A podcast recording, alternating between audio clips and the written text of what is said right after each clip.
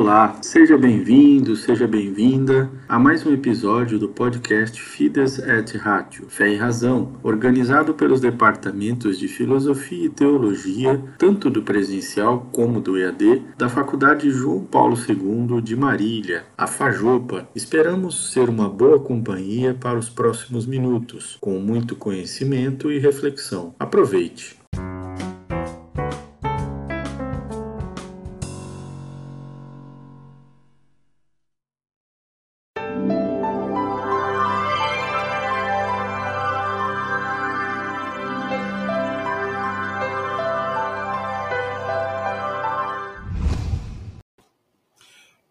Olá, sejam todos bem-vindos, todas bem-vindas à nossa webinar, a mais uma webinar da nossa Faculdade João Paulo II.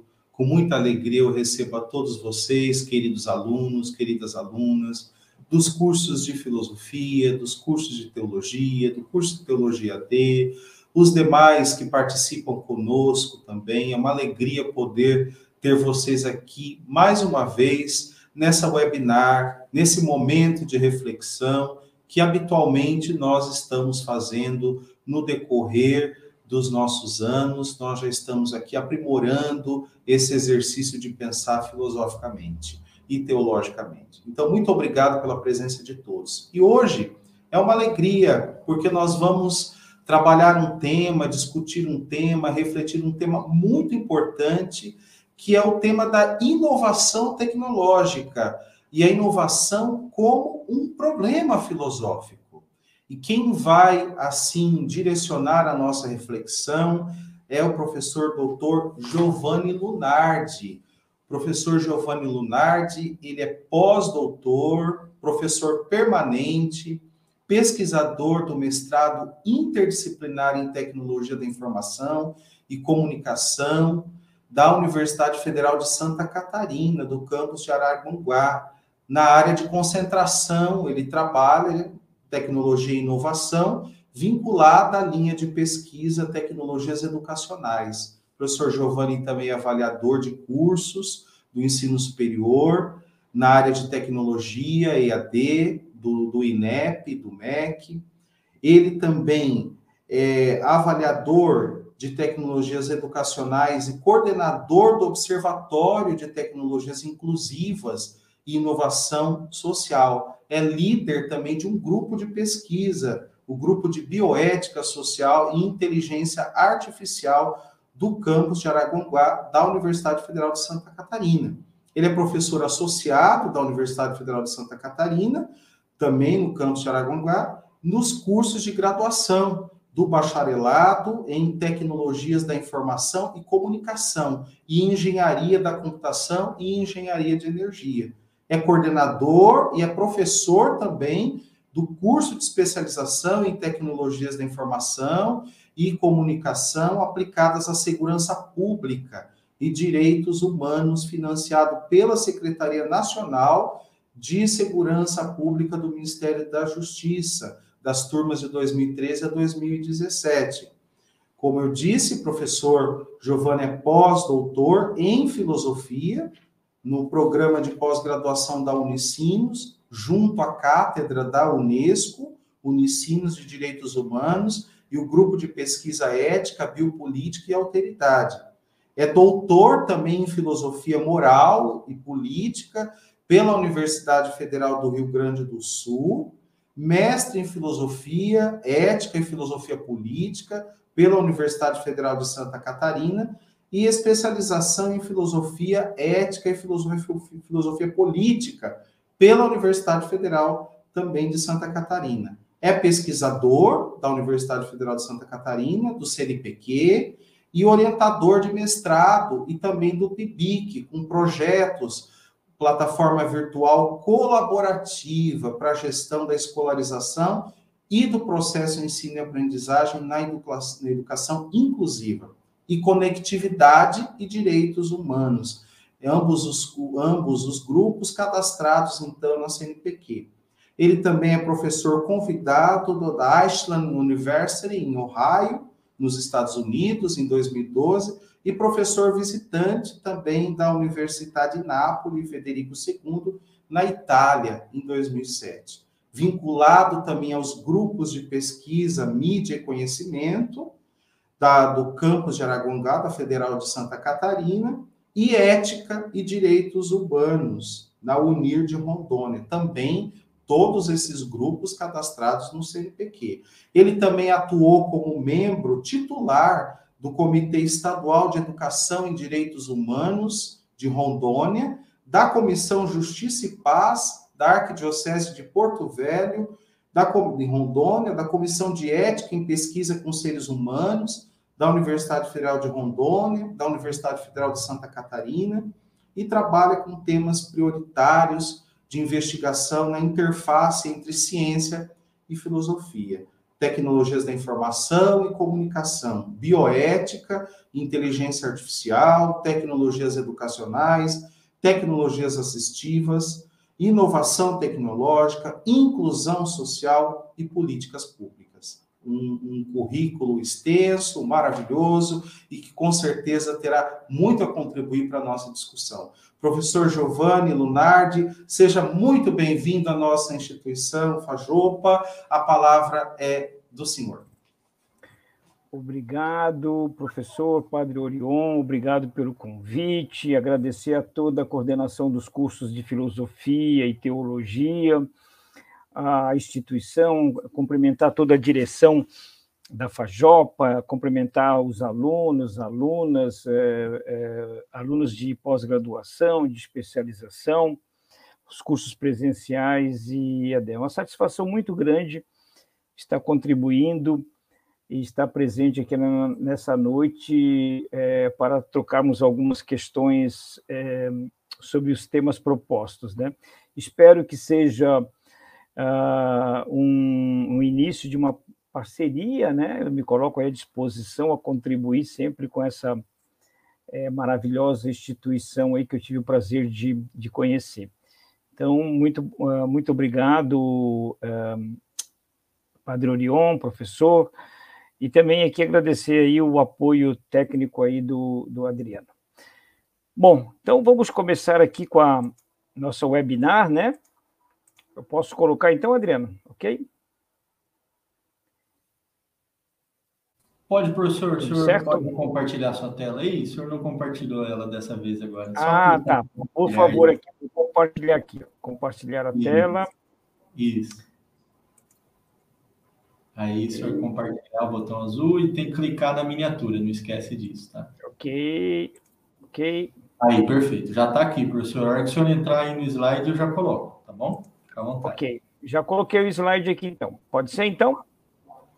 Perfeito, professor, já estamos vendo. Se você quiser pôr em modo de apresentação, que acho que não está em modo de apresentação, né? Modo apresentação. Não, mas eu vou, eu vou, eu vou clicando aqui, né? Perfeito, perfeito, professor, estamos vendo, tá? Tranquilo. Ah, ok. Então, um tema que eu venho me dedicado à, à minha formação em filosofia, né? E como eu estou aqui num, num campus da Universidade Federal uh, que é um campo um, um, voltado para cursos basicamente da área mais tecnológica e de saúde, uh, o tema que eu venho pesquisando sempre procura fazer essa, essa interface, né? entre o tema da ciência, tecnologia uh, e uma reflexão filosófica, principalmente voltado às questões é, sociais, né? principalmente relacionadas à inclusão social e aos direitos humanos. Né? Então, a, a minha trajetória filosófica e, e, essa parte profissional, acadêmica, de pesquisador, né? ela me levou à discussão desse tema. Então, o, o referencial teórico que eu vou seguir aqui com vocês sobre essa temática, né, a inovação tecnológica como problema filosófico, ele tem um referencial teórico, um caminho que eu vou seguir aqui, né, depois vai estar disponibilizado para vocês, é, basicamente com os seguintes autores, né? Então a minha referência filosófica é o Habermas, né? Eu, eu me debrucei sobre dois textos dele uh, Técnicas e Ciência enquanto Ideologia, que é um texto de 1968, do Habermas, né? e o Discurso Filosófico da Modernidade, de 1985. Nessa questão da reflexão filosófica sobre a tecnologia, eu uso o, o, os textos né, do professor Alberto Cupani, que é aqui da Universidade Federal de Santa Catarina. O, o professor Cupani é professor titular aposentado e um pesquisador nessa área de filosofia da tecnologia. Né? Ele tem um livro, Filosofia da Tecnologia, um convite que eu recomendo para vocês, né? bastante interessante, que traz esse arsenal é, reflexivo. Né? E o, o, tema da minha palestra, ele é inspirado num artigo do professor Cupani, né? A tecnologia como problema filosófico, né? Três enfoques, que está publicado na, na revista Cientia é, Studia, né? E, e ela e basicamente é nesse, nesse texto aqui do professor uh, Cupani que eu me inspiro também o título da minha apresentação de hoje. Uh, o, o, o, o, autor principal né, da minha palestra é um economista, né, Schumpeter, né, ou Schumpeter, como alguns preferem, né, e eu utilizo dois textos deles.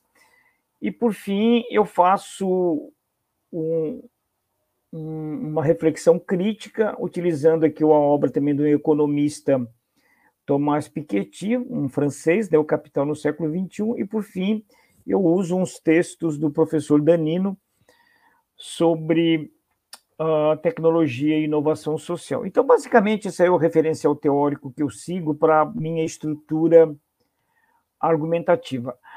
A minha palestra ela tem basicamente seis itens, né? Eu, eu estruturei na forma de um silogismo, né? É, de uma estrutura argumentativa lógica, mas ela não é da lógica formal, é apenas uma da lógica, uma estrutura lógica mais para compreensão didática, né? Do, do percurso que eu vou fazer aqui na, na, nessa apresentação, né? Então, eu começo aqui discutindo um pouco a relação entre ciência, tecnologia e inovação, elaboro uma primeira premissa, né, que é a teoria do Schumpeter, né, a, que a inovação tecnológica ela é a força motriz do sistema capitalista. A premissa 2 é que eu uso uma argumentação do Tomás Piketty, né, que o, o sistema capitalista ele produz mais desigualdade social do que crescimento econômico, né? que é a conclusão dessas duas premissas, né? Aí faço uma discussão aqui de qual que seria a alternativa, né? E por fim faço uma proposta é, uh, de qual que seria a alternativa nesse modelo aí da inovação tecnológica. Né? Então eu eu considero que aqui tem um problema filosófico, né, para ser discutido, para ser debatido, né? e que, que sirva de inspiração para os filósofos, teólogos discutirem isto uh, nos seus trabalhos. Né? Então, é, eu espero que a minha contribuição seja interessante é, para vocês. Eu acho que o nosso debate aqui vai levar em torno, a minha apresentação em torno de uns 40 minutos e depois a gente abre para as perguntas, né? Ok? Bom, então, eu vou começar aqui, como eu apresentei, o Habermas, no, no livro dele, O Discurso Filosófico da Modernidade, ele coloca que o, o tema da modernidade, né, o Weber definiu como uh, um tema técnico, né? Então, o Weber vai apresentar que a modernidade, né, a idade moderna, esse processo de racionalização, ele vai provocar um desencantamento do mundo, né? Ou seja, todo aquele encantamento do mundo colocado pela filosofia antiga, pela filosofia média, numa visão já na, na Idade Média é, voltada para o divino e, e, e voltada para a questão humanística, com essa racionalização do mundo, esse desencantamento do mundo, né? Uh, o Weber, na visão do Habermas, né? Ele vai colocar o pensamento da modernidade, principalmente vinculado ao sistema capitalista. Né? Então, o Weber ele já faz uma relação direta né, das estruturas sociais né, uh, no pensamento capitalista que vão definir essa o que seria a modernidade. Né? Então, o, o, a idade moderna ela tem o desenvolvimento da ciência, o desenvolvimento ali do que chama do iluminismo, né? Mas é, essa, esse desenvolvimento, ele gradativamente, ele vai se incorporar ao sistema econômico, né? Então, essas estruturas a, da relação entre ciência, tecnologia e sociedade, elas vão se vincular juntamente com as questões do sistema econômico capitalista vigente, né?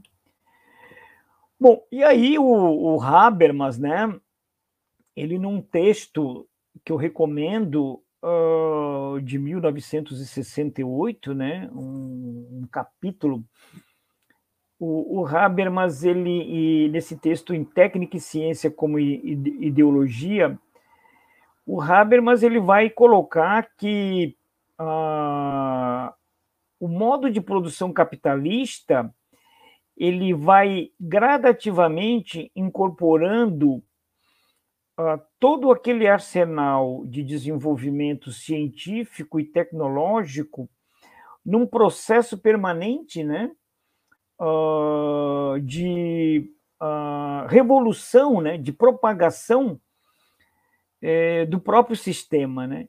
Ou seja, o, o, o, o Habermas, né, ele vai colocar que a ciência e a técnica vão estar vinculado é, numa visão ideológica, né, dentro do sistema capitalista.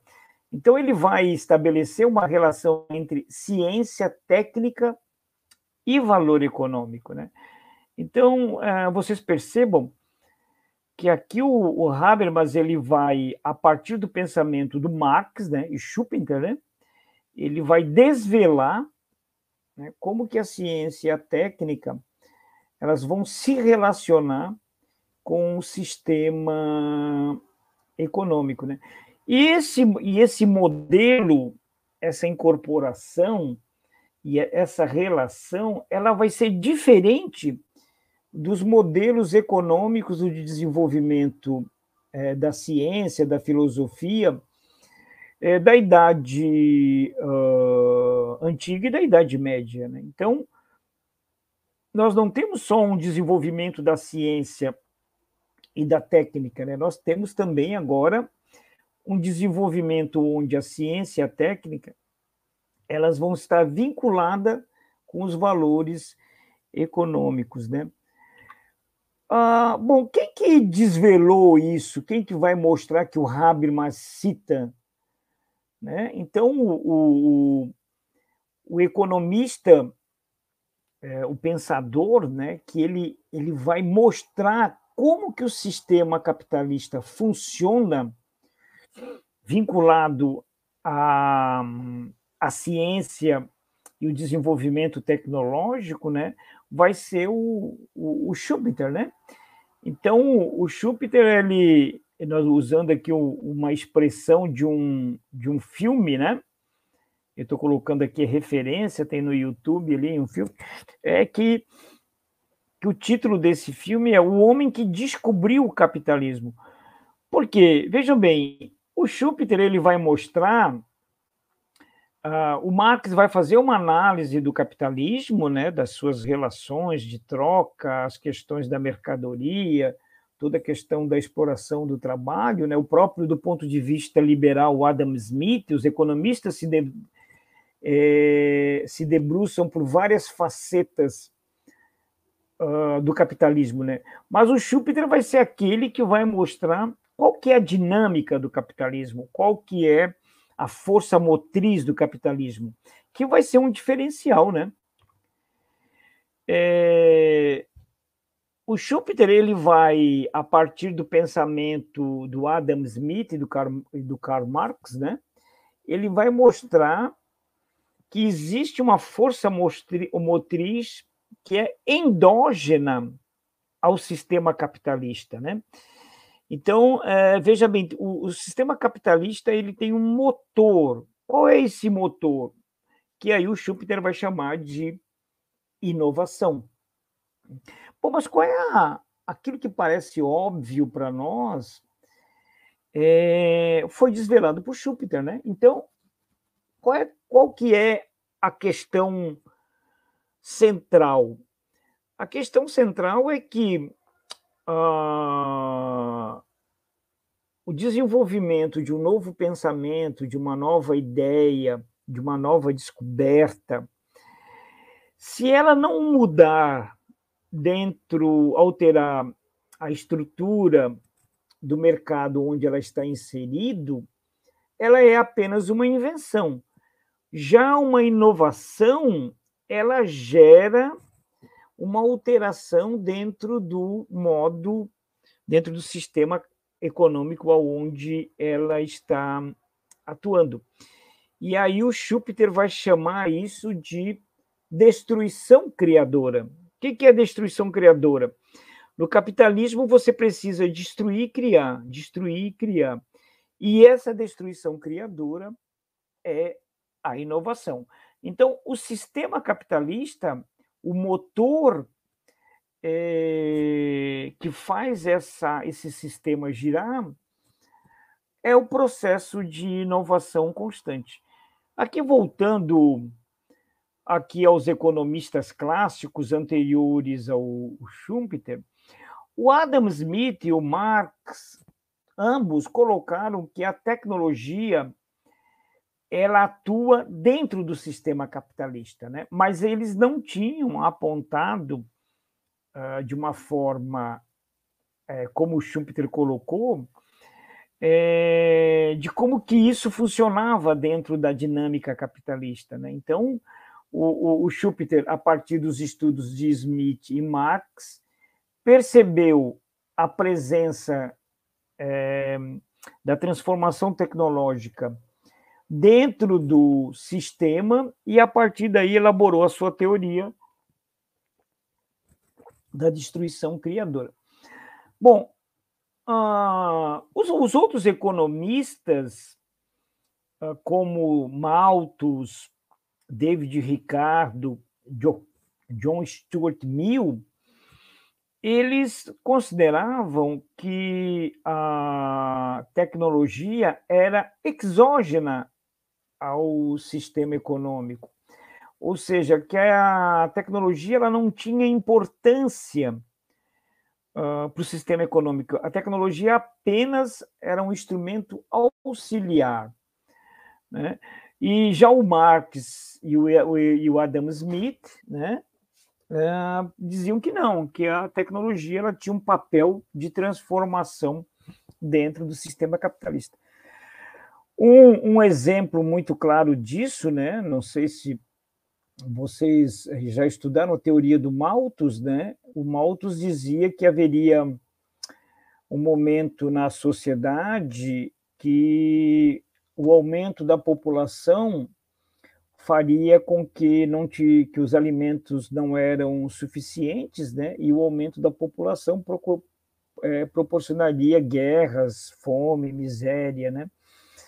O Malthus dizia que a população crescia de forma geométrica, né, enquanto que a produção de alimentos ela crescia de forma aritmética, né? E o que, que se percebeu? Com o avanço das tecnologias, tanto relacionadas à produção de, de alimentos, quanto à, à inserção da mulher no mercado de trabalho, quanto a, o desenvolvimento das técnicas de contracepção, o que, que nós temos hoje? Hoje nós temos uma produção de alimentos dez vezes superior à população mundial. Né? Então, o problema hoje da fome no mundo, ele não é um problema é, não é um problema uh, de produção, né? Ele é um problema de distribuição, é problema político, né, econômico, agora não de produção de alimentos. Né? Então, a, a, o desenvolvimento tecnológico ele permitiu né, a que a produção de alimentos fosse superior ao crescimento populacional. Né? Então, esse é um exemplo dessa atuação endógena e exógena da inovação tecnológica. Né? Então, a, o Schumpeter ele vai mostrar esse processo uh, incessante né, de motor do sistema capitalista. Né? Então, o que, que vai acontecer? Onde é que, como, como é que nós chegamos nos dias de hoje? Né? O Schumpeter escreveu é, sua teoria na década de 40, né? E aí, o que, que nós temos hoje? Hoje, todos os países, todas as empresas, né? Elas têm o seu departamento de inovação, né? Elas têm o seu setor de inovação. Hoje, nós temos cargos da empresa, né?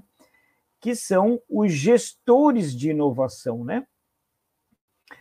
Então, tudo isso é, foi agora é, é, direcionado aos países e às empresas. Né? Hoje nós temos o chamado Manual de Oslo, né? que já está na sua quarta edição, que foi elaborado pela OCDE, né? que é a Organização do, do, dos Países em Desenvolvimento, né? que coloca uma série de requisitos, uma série de é, diretrizes de procedimento de como que os países e as empresas é, devem estruturar os seus produtos, os seus processos de inovação, né? Então, hoje uma empresa, ela constantemente ela tem que inovar é, em produtos, né, ou processos, ou é, organizacionais, ou em marketing, né? Então as empresas elas estão, as empresas, os países, as próprias universidades, né? Hoje, o, o, por exemplo, no Brasil, antigamente o ministério se chamava Ministério de Ciência e Tecnologia, né? Hoje é, se chama Ministério da Ciência, Tecnologia e Inovação, né? Todas as universidades elas possuem hoje a sua secretaria, seu departamento, seu setor de inovação. Né? Então veja bem, a inovação se tornou é, um mantra, né? Um, um termo técnico, um termo ah, que se vincula diretamente a, como um valor econômico, né? para, para as empresas, para as instituições e para os países. Né? Então, o, o exemplo mais clássico que nós temos né, dessa relação entre inovação e valor econômico né, é o caso da Apple. Né? A Apple ela é uma empresa que ela, a riqueza dela está no seu potencial de inovação. Né? Então, as ações da Apple elas valem tanto quanto ah, o valor de tecnologia, de inovação que possuem seus produtos, né? Então, por exemplo, agora nós estamos aí no iPhone 13, né? O mercado ele está aguardando o potencial, o grau de inovação que o produto vai ter. Se o, se o novo iPhone ele tiver é, um valor de inovação, um grau de inovação tecnológica com novas funcionalidades, é, as ações da Apple é, sobem, né? Se eles não, se o produto não tiver um grau de inovação, é, as ações da Apple vão cair. Então vocês percebam que a que a inovação ela está diretamente ligada a, ao valor econômico, né? Então é esse desvelamento que o Schumpeter apresentou, que nenhum outro economista uh, tinha feito essa vinculação, né? Então a inovação é um fator fundamental para o processo de geração de lucro no sistema capitalista. Hoje a inovação é uma sobrevivência para as, para as empresas e países nessa dinâmica. Né? Então, a empresa hoje que ela não inovar, né, ela pode ser é, triturada, né, pela nova inovação da, do concorrente, né? Então, hoje nós temos esse investimento alto em startups, né, é, que coloca o, o, essa busca pela inovação, né, de uma forma bastante fundamental. Né?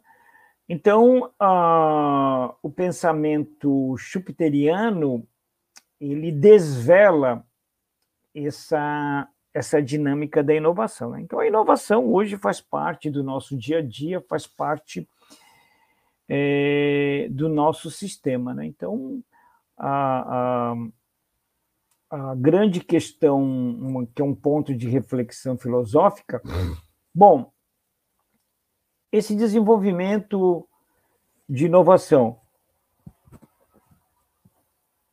desculpe, ele ele está trazendo melhoria para a sociedade, a sociedade ela está se tornando é, melhor, é, do ponto de vista da redução das desigualdades, da redução da pobreza, da miséria, né? Então, uh, em 2014, o, o Tomás Piketty, né, ele fez uma análise do sistema capitalista é, dos últimos 200 anos, né? Então, no livro Capital do século XXI, ele vai, ele apresentou, né, que a conclusão do livro dele, né, é de que o sistema capitalista ele produz mais desigualdade social do que crescimento econômico, né? Então, o, os economistas liberais, uh, ali seguindo Adam Smith, né, dizia que o próprio mercado a mão invisível do mercado, ela regularia o sistema, né? E o Piketty mostrou, né, como outros também é, pensadores tinham de uma maneira diferente, mas com a mesma conclusão, né? Mostrou que o sistema capitalista ele produz mais desigualdade do que crescimento, né? Então aqui o, o, o, o Sandel coloca aqui, né, que as maiores empresas de tecnologias, né, é, hoje são as empresas mais ricas do mundo, né? Mas nos Estados Unidos, né, berço dessas, dessas empresas de tecnologias, né? A desigualdade ela aumentou é, muito mais desde a década de 30, né? Então, o, nós temos aqui o, o, argumento número um do Schumpeter, né? Que o, a, o sistema capitalista, ele, a inovação tecnológica, ela é o motor, a dinâmica do sistema capitalista, né? O Piketty apresenta, né, que o sistema capitalista ele produz mais desigualdade social uh, do que crescimento econômico. Então a nossa conclusão é que a inovação tecnológica produz desigualdade social. Isso é essa premissas e conclusões, né? Só repetindo, né, pessoal? Isso aqui é apenas um tem uma função de didática, tá? Não é de lógica formal, não é as estruturas de um silogismo aristotélico, né? É apenas de efeito didático. Bom, qual que é a alternativa? a fazer uma revolução ludista, né? Não sei se vocês estudaram o Lud, né? O Lud foi um operário inglês que assim que surgiram os teários, meca... teares mecânicos, né? Na Inglaterra, no início da Revolução Industrial, as fábricas inglesas possuíam é, teares manuais, né? Com, com desenvolvimento ali da roda d'água, depois da máquina a vapor, os teares é, manuais, né? Foram substituídos pelos teares mecânicos. E aí o Lud, né, o operário, ele propôs lá a queima dessa inovação tecnológica, né, e tal. Então, vamos, já que a inovação tecnológica produz é, desigualdade social, vamos queimar todas as tecnologias, jogar fora o desenvolvimento tecnológico, né? Vamos fazer uma revolução comunista, vamos é, propagar o anarquismo. Bom, qual que seria a alternativa, né? Então, a, a, uma ideia alternativa, uma proposta alternativa que vários autores é, se deparam, né? É a ideia de você usar a inovação tecnológica não somente para geração de lucro, né, mas também usar a inovação para para inclusão social, para é, redução das desigualdades, redução é, da pobreza, da miséria. Né? Então, a, vai ter um grupo de pensadores né, que vão é, propor aí a, utilização da, a, a utilização da tecnologia para as questões sociais. A inspiração desses desses pensadores, né, ele vem do Gandhi, né? O Gandhi na Índia, né? A Índia era uma colônia da Inglaterra, né? E o Gandhi queria a independência da Índia e a melhoria da qualidade de vida dos indianos, né? E, e os ingleses eles pegavam algodão na Índia, né, levavam para a Inglaterra, produziam tecidos e devolviam e vendiam para os indianos, né, muito mais caros, né, pegavam ali o, o algodão quase que de graça, né, levavam para a Inglaterra, lá para as fábricas e devolviam os tecidos uh, muito mais caros. Né? Então, qual foi a ideia do Gandhi? Em vez de fazer uma revolução com guerras, com mortes, né, o Gandhi era adepto da paz, ele propôs o seguinte: não, vamos atacar os ingleses é, na sua questão econômica. Né? E aí o Gandhi resgatou lá uma tecnologia, uma máquina de fiar chamada charca, né? uma máquina de fiar manual, onde qualquer um podia fazer a sua roupa, o seu tecido em casa. Né? Não precisaria vender o seu algodão, nem precisaria comprar produtos ingleses. E aí, com isso, o Gandhi conseguiu a independência uh, da Índia, né?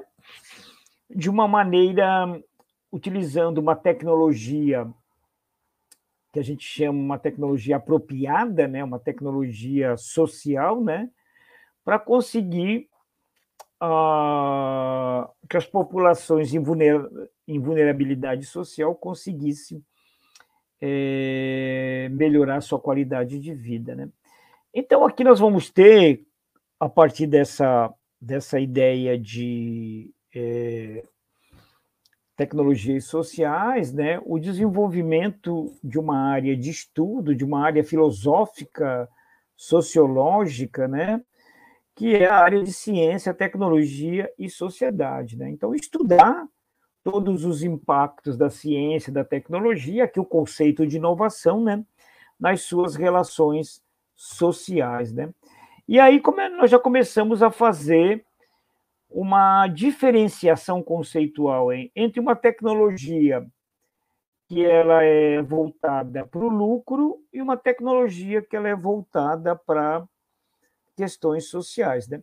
As, elas não são excludentes, né? elas são complementares e elas têm prioridades diferentes, né? Então, a, a alternativa que o próprio Piketty coloca é que a inovação ela deve ser tratado como um processo de partilha de conhecimento, como um bem público, né? E não somente como um mecanismo de mercado, né? Então, a ideia é, é que a inovação ela não seja apenas uma força motriz para geração de lucro, mas seja também uma ferramenta de transformação social, né? como apresenta aqui o Soares no, na, na, indicação da referência que eu estou apresentando. Né? Então, a, a, eu, eu, eu coloco aqui né, uma frase do Piketty, né, a tecnologia, assim como o mercado, ela não possui limite ou moral. Então, essa frase aqui já é um TCC, um trabalho de mestrado de filosofia, né? Então, a tecnologia, ela possui limite? A tecnologia, ela tem uma moral? Né? Então, uh, o mercado possui um limite, o mercado possui uma moral, então tudo isso é dado por nós, né? Nós que estabelecemos os limites, nós que estabelecemos é, os valores morais daquilo que está sendo é, utilizado. Né? Então, a, a, a, proposta é nós trabalharmos a inovação tecnológica não apenas por lucro, né? A, a, inovação ela tem que gerar dentro do sistema capitalista, ela tem que gerar o lucro, porque tem que gerar emprego, tem que gerar trabalho, né? Mas, mas além disso, além de, de gerar lucro, condições de emprego, salário, o desenvolvimento econômico da sociedade, também ela tem que gerar inclusão e também redução e apoio nas questões humanitárias. Né? Então, basicamente, a gente pode ter uh, seis tipos né, de tecnologias aqui que a gente pode aplicar para as questões de inclusão. Né? As tecnologias sociais, o que é uma tecnologia social? É aquela que é construída, aplicada com a própria comunidade, né? Não necessariamente a tecnologia tem que ser digital, né, pessoal? Ela pode ser uma tecnologia aí de um, uma forma de organização, ela pode ser uma, uma tecnologia para reciclagem, uma tecnologia para esgoto sanitário, para iluminação pública, né? Mas qual, qual é o, o, foco da tecnologia social? Ela tem que ser discutida, ela tem que ser aplicada e ela tem que ser é, construída junto com a comunidade onde ela está inserida. Né? Um outro tipo de tecnologia, é, a partir de uma, inova, numa visão de uma inovação inclusiva, seria as tecnologias assistivas, né? que melhoram a acessibilidade das pessoas, né? Pessoas com deficiência, idosos, indígenas, é, pessoas em vulnerabilidade social. Né? Toda tecnologia que permite acessibilidade a educação, as questões sociais, é, ela está dentro do que a gente chama de tecnologia assistiva. Né? As tecnologias sustentáveis são aquelas voltadas para questões que a gente chama de tecnologia verde, para sustentabilidade, né? não mais só para a questão ambiental, mas também para a questão social e econômica. Né? Tecnologias educacionais, aquelas que melhoram é, a aprendizagem, melhoram a inclusão educacional, tecnologias em saúde. O próprio nome, nome já diz, né? E as tecnologias voltadas para as questões da diversidade, para os direitos fundamentais, né? Mulheres, a questão de orientação sexual, as questões de gênero, as questões de, de idade, as questões relacionadas aos migrantes, as questões é, colocadas é, relacionadas à criança ou adolescente, né, aos idosos, né? e toda a diversidade que compõe a nossa sociedade. Né? Então, vocês vão perceber que dentro da inovação inclusiva vão haver vários é, direcionamentos para uma dessas tecnologias. Né? Claro que eu posso ter uma tecnologia que ela seja social, assistiva, sustentável, educacional, tá certo? Uma coisa não exclui a outra. É apenas no sentido de você conceituar e perceber a aplicação, né?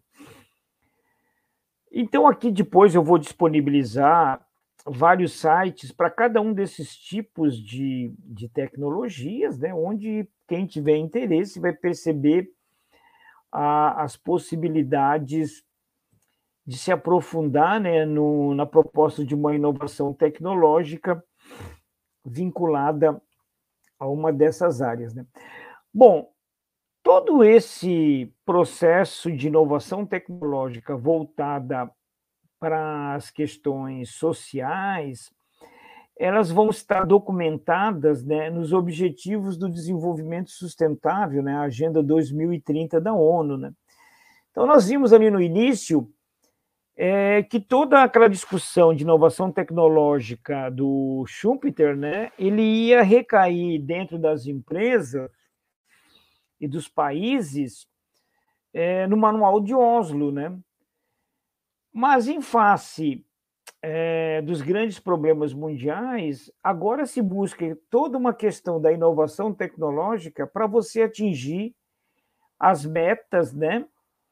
É, dos 17 objetivos do milênio, né, da Agenda 2030, que 160, 193 países se comprometeram em cumprir até 2030, né?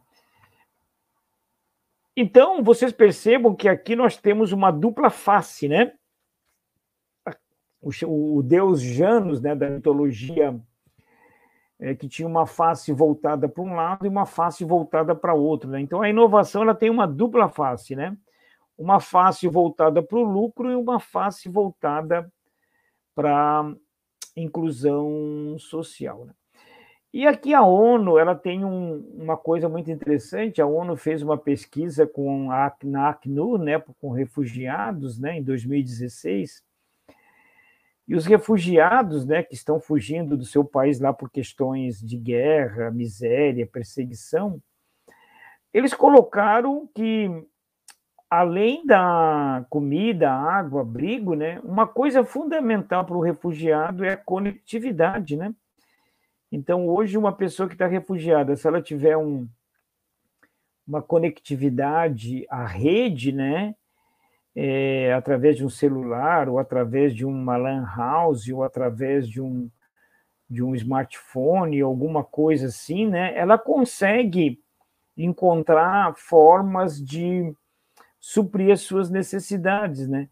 Então, vocês vejam bem, para um refugiado, além do, de abrigo, água, a conectividade torna-se um bem fundamental. Né? Então, essa ideia da internet ser um bem público mundial, né?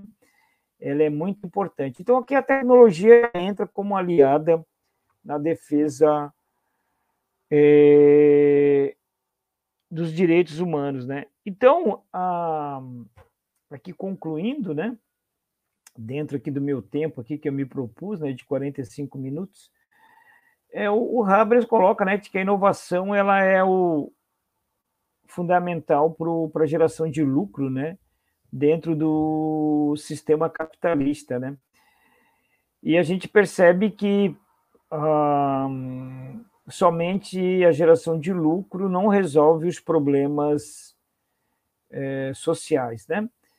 Então, a, a proposta é que também que a inovação tecnológica ela contribua para a inclusão e, e, social, né, e para a redução das desigualdades e melhoria da qualidade de vida da população como um todo. Né? Então, acho que isso aí é uma, é uma possibilidade bastante interessante de pesquisa. Né? E aí o Piketty coloca né, uma frase aqui para terminar, né? Para o Piketty, no longo prazo, a força que de fato impulsiona o aumento da igualdade, né, a redução da desigualdade, é a difusão do conhecimento e a disseminação da educação de qualidade. Né? Então, aqui o referencial mais uma que eu utilizei, né, acrescentando aqui alguns, alguns materiais, né? Eu queria tomar liberdade de dedicar essa palestra à memória do, do arcebispo emérito de Porto Velho, Dom Moacir. Dom Moacir é aqui de uma cidadezinha aqui próxima a nós, aqui em Santa Catarina, de Turvo, e muito jovem foi eleito bispo é, no Acre, né, depois em Porto Velho, e o Dom Moacir se tornou uma referência para o Chico Mendes, para a Marina Silva, né? É, na Amazônia. Né? Então, eu tive a oportunidade de, de conviver com o Dom Moacir quando eu cheguei em Rondônia em 2004. É, me apresentei a ele lá, ele me coloquei à disposição, ajudei lá o Dom Moacir a é, institucionalizar o seminário é, de Porto de Porto Velho numa faculdade católica, né, a Faculdade Católica de Rondônia. Ajudei a, a estruturar, a montar lá, né, uma pequena contribuição, outros professores que foram mais importantes, né, mas e também participei muito lá com o Dom Moacir da Comissão Justiça e Paz é, na defesa dos direitos humanos da em, em Porto Velho, né? Então, o Dom Moacir é, deixou em 2019, né, em uma, uma referência na Amazônia, na defesa da, da, da floresta, no combate à pobreza. Os alunos de filosofia, de teologia, que quiserem um tema de pesquisa de TCC, um, um, um tema seu trabalho de curso, para sua pesquisa, eu sugiro fazer uma pesquisa sobre a vida e obra do Dom Macir Grec, que é um tema muito interessante. Ele, ele praticamente ele é referência, né, para todos esses grandes ambientalistas eu já citei, né, é, uh, Chico Mendes, Marina Silva, além também o Dom Macir ajudou a fundar a Comissão Pastoral da Terra e a Comissão Indigenista, né? E também ele foi muito atuante nas comunidades eclesiais de base. Então, dedico com é, tomando essa liberdade, né, de dedicar a memória do Dom Bacê. Então, seria isso. Agora me coloco à disposição aí para as perguntas e debates e questionamentos. Muito obrigado.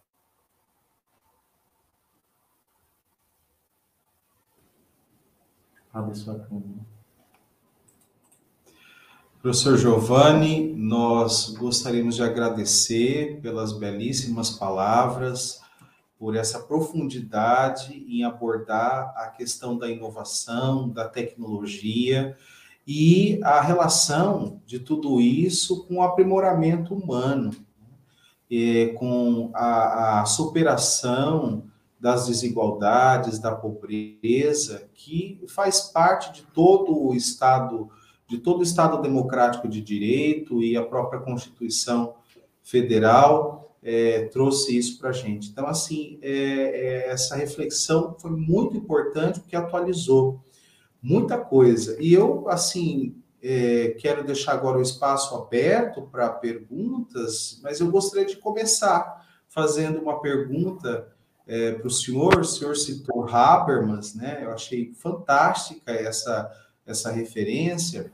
E eu queria perguntar se, é, se a gente pensar na primeira geração da escola de Frankfurt, né, é, que se focou mais na crítica em relação aos meios de comunicação de massa, a TV, o rádio, né? E se a gente pensar no Habermas, que é da segunda geração, né, ou mesmo do Honneth, que é a terceira geração da escola de Frankfurt, a gente pode, professor Giovanni, é, transpor é, a mesma crítica que era feita é, na primeira geração para os meios de comunicação, para os atuais, é, é, para as atuais ferramentas é, de inovação tecnológica que nós temos hoje. Claro que há, há diferenças, né? É, muito específicas para cada ferramenta, a TV é uma coisa, o rádio é outra, o YouTube, a internet, enfim.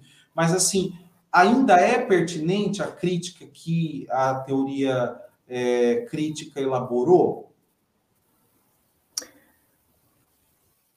Professor, é, excelente questionamento, né? Porque o, o, Habermas ele bebe nessa fonte da escola de Frankfurt, né? E essas críticas, eu acho que elas são é, atuais, elas se mantêm, né? O Adorno, Horkheimer, depois o Hamas, e na seguinte o, o Honneth ali com é, a sua obra, uh, sua última obra sobre as lutas por reconhecimento, né? Elas trazem todo esse arsenal crítico, né? O, o, o Adorno, lá na, no, no, no, termo sobre indústria cultural, né? Até hoje se mantém o, todo aquele desenvolvimento das ferramentas tecnológicas de massa, elas se mantêm. É, eu acho que hoje você não pode falar em fake news, não pode falar em todos os que temos aí com relação à mídia, se você não retornar às bases das críticas da escola de Frankfurt, né? Então, às vezes nós participamos é, é, de muitos trabalhos de, de, conclusão de cursos de alunos, né? principalmente eu, tô, eu estou aqui num curso de tecnologias da informação, e os alunos, é, até mesmo alunos de mestrado e doutorado, eles querem é, já começar fazendo uma crítica a todas essas redes, essas questões de redes sociais, é, já a partir da década de 70, mas, na verdade, o, a base teórica é a escola de Frankfurt, né? Uh, você pode até criticar ah, que, que ah, tem, um, tem um viés marxista, tem um viés é, mais de um, um, determinado segmento ideológico, mas eu não vejo como é, você não, não se remeter à escola de Frankfurt, né? Então, ah, ah, o, o Habermas, é, tanto é que nesse texto que eu utilizo ali, técnica e, e, e ciência, ciência e técnica como é, ideologia, e o discurso filosófico da modernidade, toda reflexão de, de fundamentação começa a partir da escola de Frankfurt. Né? Então, o, o, nosso momento atual ele, ele é exponencializado né, por toda essa questão uh, das mídias, né, da internet, mas uh, essa potencialização de hoje ela ainda está arraigada na própria inovação tecnológica, vindo das comunicações de massa, identificadas no seu início pela escola de Frankfurt. Né? Então, acho que não há como você é, é, desvincular essas questões. Muito obrigado, professor. É, nós temos aqui a pergunta do Antônio Aparecido da Silva. Ele pergunta: a inovação tecnológica, na opinião do senhor, trouxe mais problemas ou soluções para o mundo atual? Então, obrigado pela pergunta. É uma questão filosófica, né? Então, você refletir sobre ah, os valores né, do, do, do, desenvolvimento tecnológico é uma questão bastante interessante. Né? Tem vários pensadores que, é, que dizem que a tecnologia nos domina, é, tira nosso, nossa privacidade, o avanço da tecnologia ela vai nos tornar menos humanos, né? É, essa questão lá que o, os autores já tinham identificado lá na, uh, no Big Brother, né, o grande irmão George Orwell, né, em 1984, lá o admirável Aldo Huxley, o admirável Mundo Novo, né.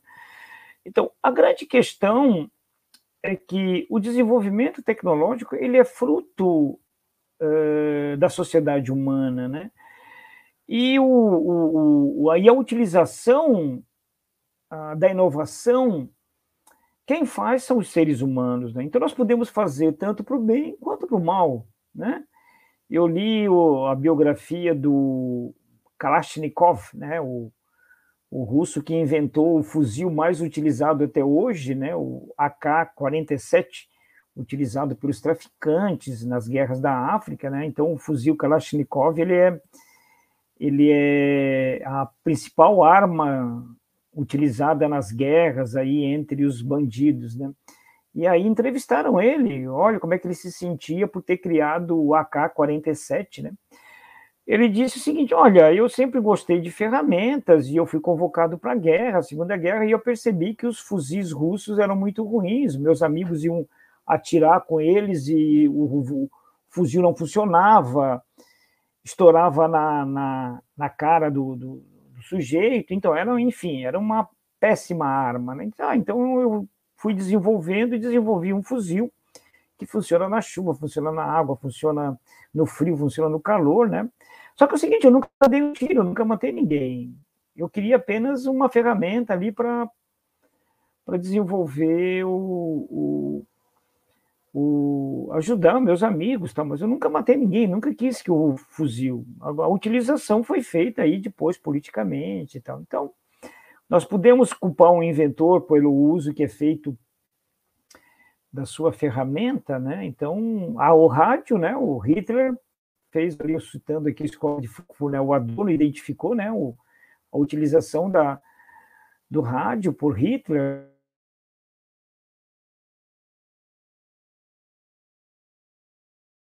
Cone por ter, ter inventado o rádio, né, e depois foi utilizado. Então, a tecnologia ela tem contribuições importantes para a sociedade, como também tem a bomba nuclear, tem uma série de, de, de instrumentos, né? mas quem faz uso dela é a sociedade. Então, a, o tema da minha palestra aqui, né?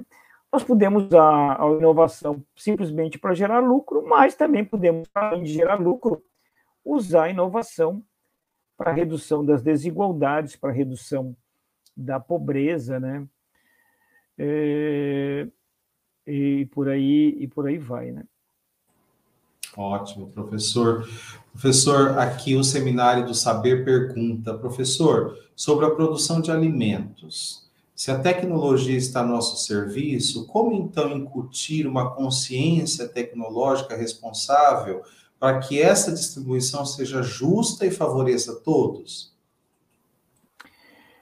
É, então, hoje nós já temos, né, por exemplo, vários aplicativos, né, para juntar desperdício, para ajudar uma, uma alimentação saudável.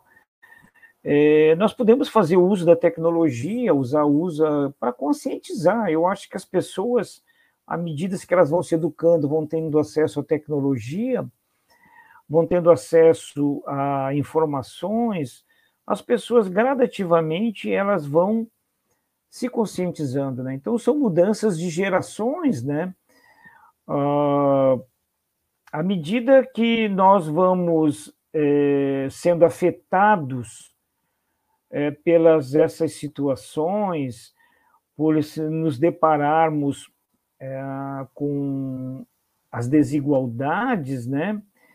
Essa construção essa conscientização ela também acontece, né? Então a, a, tecnologia ela pode ser usada do ponto de vista educacional, né, para as questões alimentares.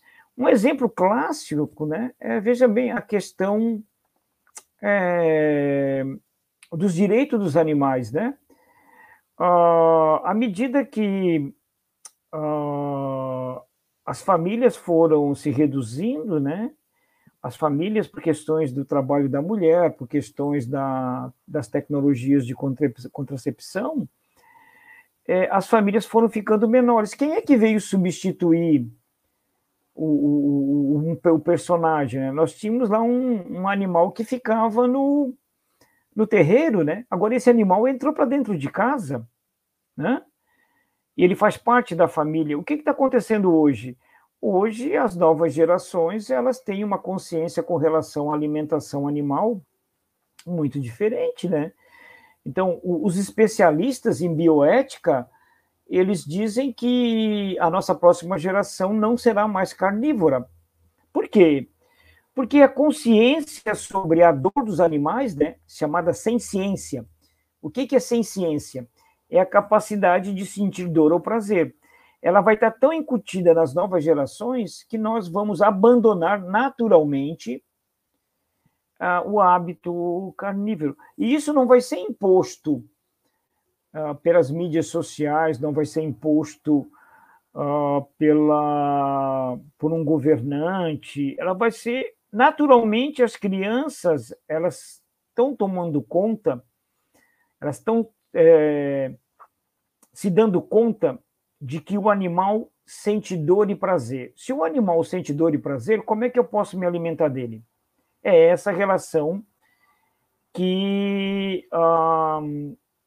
que as crianças vão fazer. E gradativamente as crianças, as novas gerações, elas, elas vão abandonar naturalmente é, essa questão alimentar. Isso não sou eu que estou dizendo, né? São os especialistas e tal, né? Que estudam essa temática. Como nós abandonamos a escravidão, né?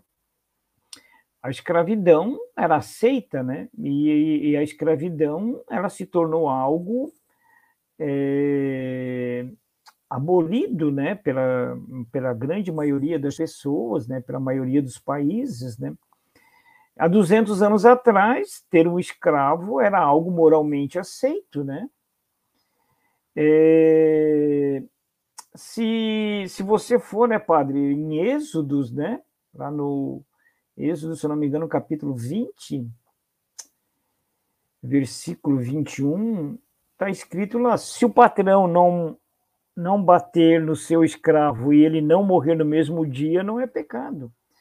Ou seja, no Antigo Testamento, que tem toda aquela tradição lá da, é, das, dos povos antigos, né, a escravidão era aceita, né? Então, hum, agora, é, e da mesma forma que a questão de você se alimentar com animais, né? Então, hoje nós aceitamos a dor do animal para alimentação, mas daqui daqui a alguns anos dizem os especialistas, né, daqui a algumas décadas, algumas gerações, né, nós ainda vamos continuar gostando de picanha, né, Padre Orion? E... Mas gradativamente as pessoas vão abandonar, né? Então acho que é uma questão de essa questão de conscientização, é uma questão de valores, né, que as gerações vão construindo. Com certeza, professor. Há uma mudança, sim, de hábitos, né? E a inovação está contribuindo. O professor João Antônio de Moraes, ele pergunta se as tecnologias são neutras e é seu uso que lhe atribui valores, como pensar uma educação para inovação tecnológica, de que para ela seja ética e contribua para a garantia dos direitos humanos? Então, professor João, é, essa é uma área de pesquisa interessante, né? É, é, de como que você vai é, buscando é, desenvolver inovação tecnológica para a resolução é, das questões sociais, né? E que ela tenha uma contribuição ética, né? Então, eu acho que esse é um exercício muito grande que a gente pode fazer com nossos alunos, uh, de eles identificarem os problemas na nossa sociedade, na sua comunidade, e como que a tecnologia pode ajudar a, a resolver esses problemas, né? Então, é que o aluno ele seja incentivado, né, com, não só o aluno, mas todas as pessoas, a, a buscarem ideias. Ah, eu quero ter o meu negócio, eu quero ter a minha startup. Bom, é, é para resolver o quê? Para resolver um problema do mercado ou para resolver um problema da sociedade? Bom, ah, mas eu tenho que ganhar dinheiro. Ah, tudo bem, mas você pode ter um, uma, startup, uma startup que resolva um problema da sociedade que você também sobreviva, que você tenha o seu rendimento, né? Então, existem hoje vários editais, várias áreas de pesquisa, várias áreas de incentivo, existem várias bolsas de iniciação científica, de fundações humanitárias, voltada ao incentivo de uma educação, de um empreendedorismo social, de uma economia solidária.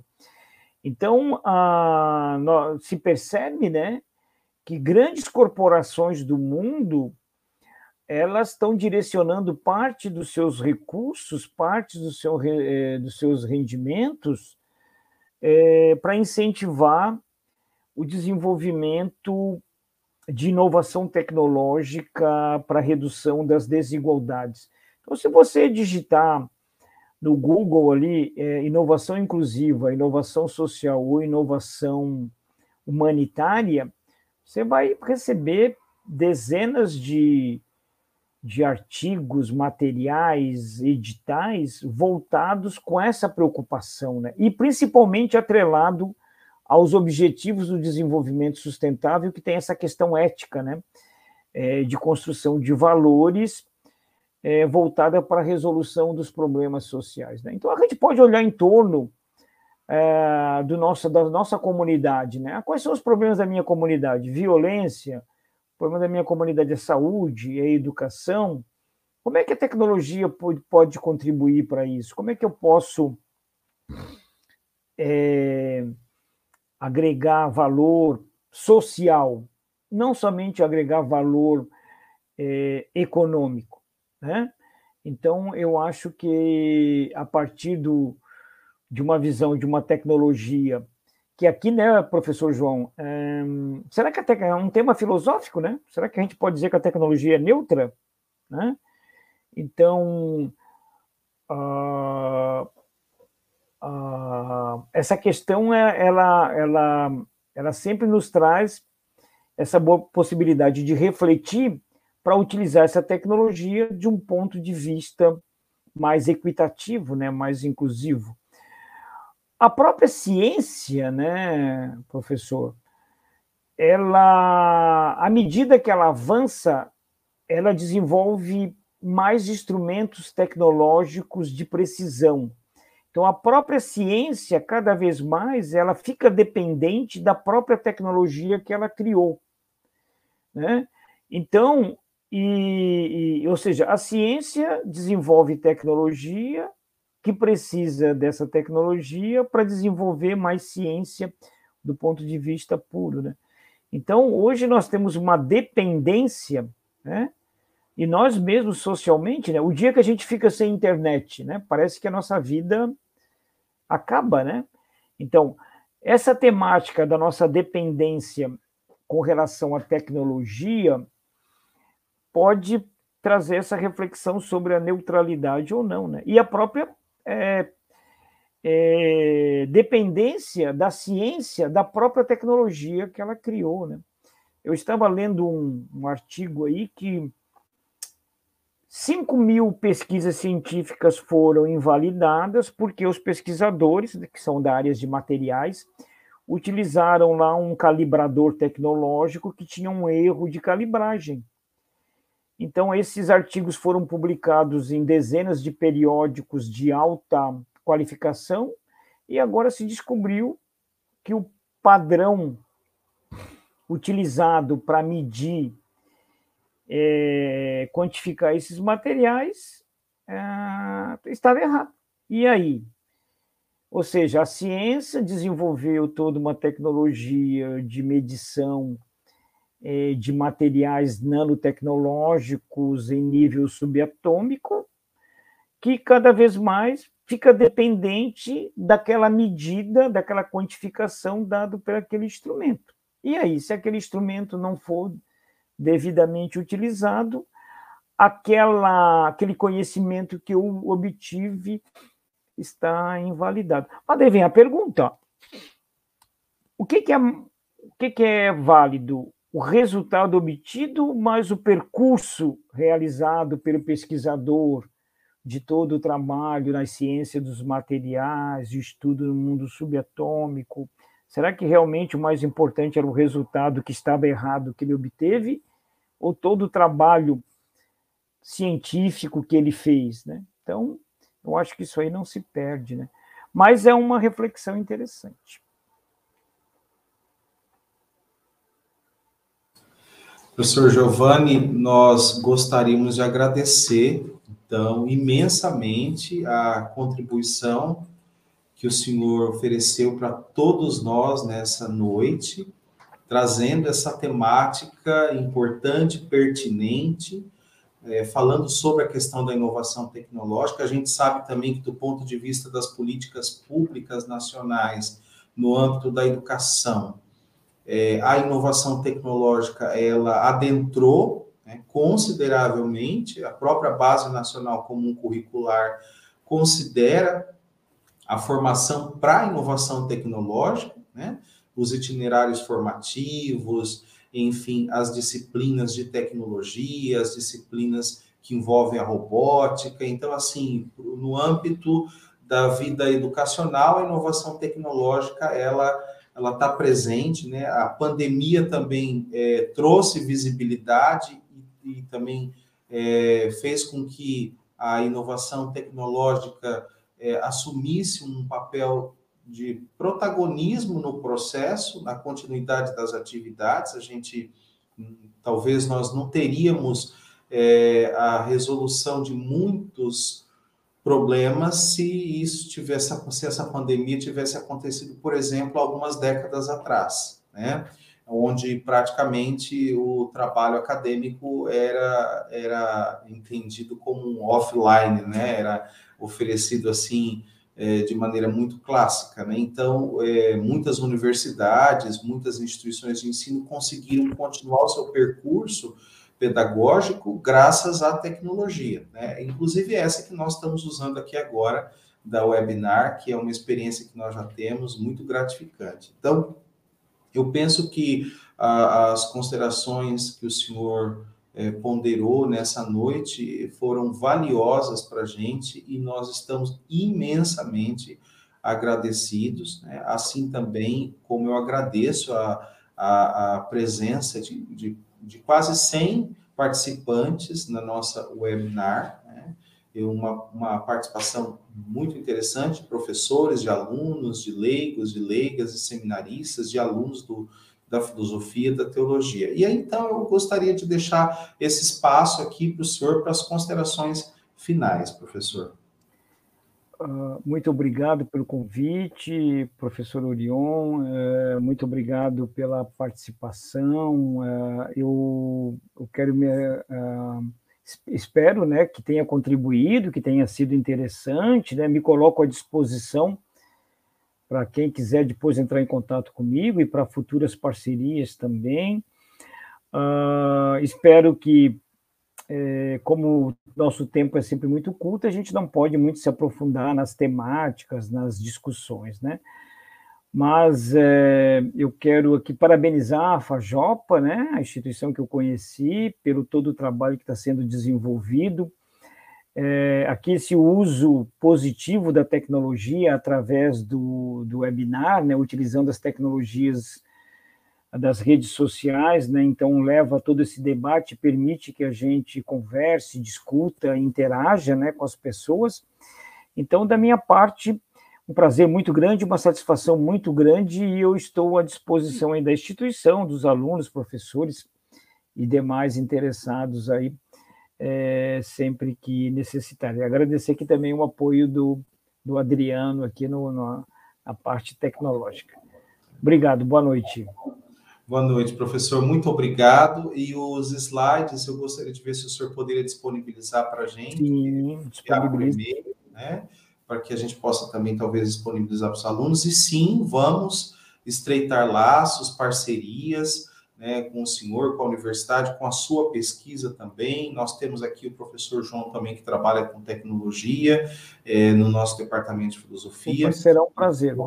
Isso, então, assim, é, com certeza para nós vai ser muito enriquecedor. Queria também deixar, da minha parte, meus sinceros agradecimentos ao Adriano por todo o suporte técnico que ele tem dado em todas as nossas webinars. Né? Agradeço mais uma vez, professor, pelo seu empenho, pela sua presença, aos nossos queridos alunos, queridas alunas, a todos os participantes, nossos agradecimentos. Eu desejo uma boa noite, uma boa semana de trabalho, de estudos e até a próxima, né, professor? Com certeza, é, até a, próxima. Aqui, a gente tem aí uma previsão do senhor vir falar para a gente aqui sobre ah, direitos humanos, né? Que é uma ah, temática okay. que faz parte aí da, do, do repertório é, de pesquisa do senhor. Então, se preparem, pessoal, Será um porque prazer. o irá voltar para falar sobre direitos humanos conosco, então. Professor. Com certeza. Beleza. Obrigado. Obrigado, um abraço a